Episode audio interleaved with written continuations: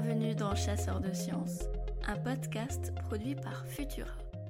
Je suis Julie, votre guide temporel. Aujourd'hui, nous rendons hommage au pilote américain le plus doué de sa génération, Chuck Yeager, décédé le 7 décembre 2020 à 97 ans. S'il a connu la gloire à l'automne 1947, le reste de sa vie aventureuse est tout aussi remarquable. «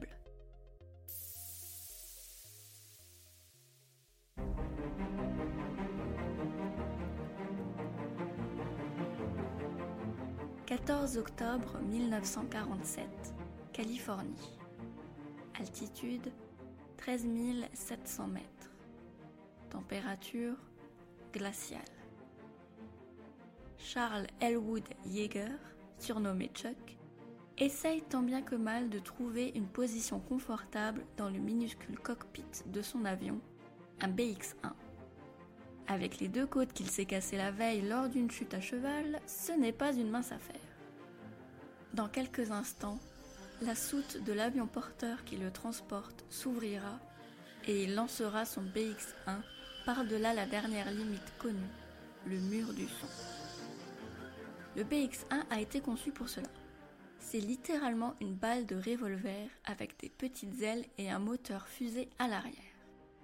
Il ne mesure que 3 mètres de haut pour 11 mètres de long. Chuck ne peut même pas étendre ses jambes dans le cockpit. Mais le défi ne l'impressionne pas le moins du monde. Du haut de ses 24 printemps, il en a vu d'autres. Le pilote de l'avion le prévient de l'ouverture de la soute. Une raie de lumière éblouissante se dessine devant Chuck. Il pose ses lunettes de soleil sur son nez et met en marche son avion. L'appareil s'emballe, le cœur de son pilote aussi.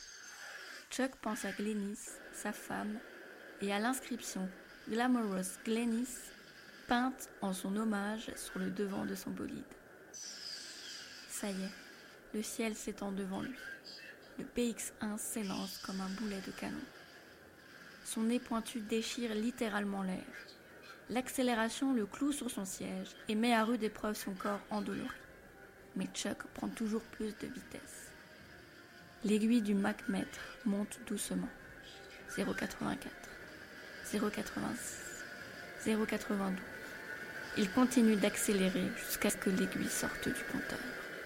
À 10h18, le premier bang supersonique de l'histoire retentit dans le ciel californien. Au-dessus du désert de Mojave, Chuck Yeager vole à Mach 1,05, soit 1296,54 km par heure. Il devient alors The Fastest Man Alive, le premier homme à franchir le mur du son lors d'un vol horizontal habité.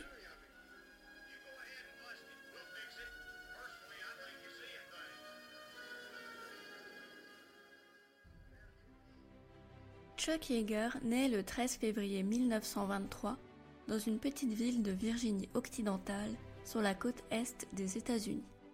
Il est le second enfant d'Albert Hall et de Suzy Yeager, deux Américains modestes. C'est un enfant curieux et hyperactif, mais qui ne brille pas par ses résultats scolaires. À l'adolescence, il préfère pêcher et chasser plutôt que de rester assis sur une chaise on raconte qu'il est capable de tirer un chevreuil à 550 mètres de distance. Néanmoins, il démontre d'incroyables capacités dans tous les domaines nécessitant un raisonnement mathématique, une coordination physique et du doigté. Ces dernières lui sauveront la mise plusieurs fois.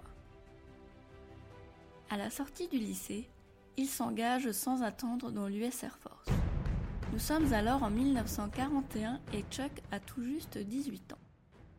Les longues heures passées avec son père, à trifouiller des générateurs, des pompes et autres machines, lui permettent de devenir mécanicien aéronautique. Mais ce n'est qu'une étape pour lui. Son plan, c'est devenir pilote. Son jeune âge et surtout le fait qu'il n'ait aucun diplôme d'études supérieures le privent pour le moment de son rêve. L'attaque de Pearl Harbor du 7 décembre 1941 bouleverse le destin du monde et celui de Chuck Yeager.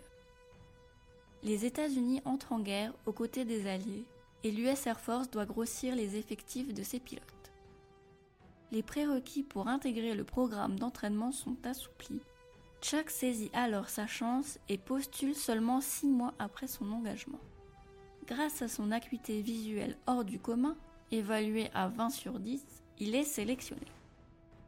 Il devient officier pilote en mars 1943 après deux ans d'entraînement. Il part pour la Grande-Bretagne en novembre de la même année à tout juste 20 ans. Chuck s'illustre rapidement aux commandes de son P-51B, baptisé Glamorous Glen. En mars 1944, il remporte sa première victoire en battant un Messerschmitt Bf 109, fleuron de l'armée allemande. Le lendemain, il part pour sa neuvième mission, sûrement son fait de guerre le plus connu. Avec ses coéquipiers, il doit escorter un bombardier américain jusqu'à l'aérodrome de Bergerac en France. Mais les Allemands attaquent l'escadron au-dessus de Biscarrosse et l'avion de Chuck est touché. Les commandes ne répondent plus. Pas le choix, il lui faut abandonner le Glamorous Glen. Il s'éjecte du cockpit à 6000 mètres d'altitude.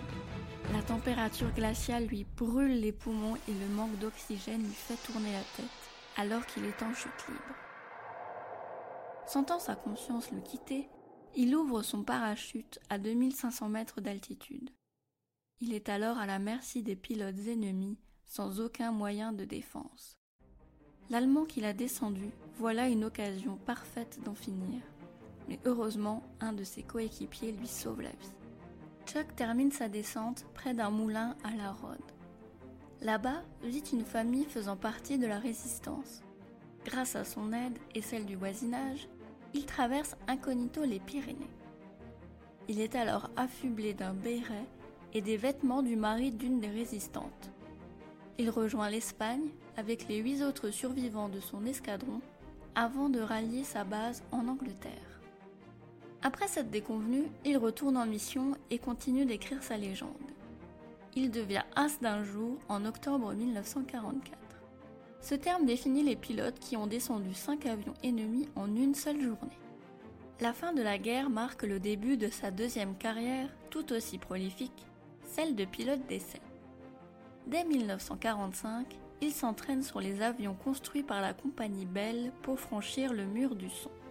Il fait de nombreux essais et participe à l'amélioration du BX-1. Il flirte avec Mach 1 à de nombreuses reprises, mais ne le dépasse qu'après deux ans d'entraînement acharné, un fameux jour d'octobre 1947. Il fait encore de nombreuses prouesses pour le compte de l'US Air Force. Le 10 décembre 1963, il frôle la mort lors d'une scène digne d'un film d'action. Lors d'un zoom climb, une manœuvre où le pilote monte en flèche dans les cieux, il perd le contrôle du prototype qu'il pilote à 33 000 mètres d'altitude. L'avion fait une chute vertigineuse sans que Chuck ne parvienne à le redresser. À 2500 mètres du sol, il finit par s'éjecter et rejoint le plancher des vaches sain et sauf mais avec le visage grièvement brûlé.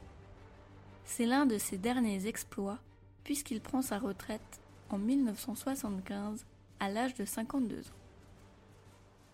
Jusqu'à sa mort, le 7 décembre dernier, Charles Elwood Yeager est resté une légende. Le film L'étoffe des héros, sorti en 1983 et réalisé par Philip Kaufman, retrace les aventures des pilotes d'essai et futurs astronautes après la Seconde Guerre mondiale. C'est Sam Shepard qui campe le rôle de Chuck, mais ce dernier fait son apparition dans le métrage lors d'un caméo plutôt cinglant. Il joue un vieux serveur dans le bar Pancho Barnes et s'offusque qu'un des pilotes ne soit pas admis car il n'a pas fait d'études supérieures comme les astronautes. Un reproche qu'on faisait souvent à Chuck et qui était à l'origine de sa querelle avec une autre célébrité de son époque et pilote d'essai tout comme lui, Neil Armstrong.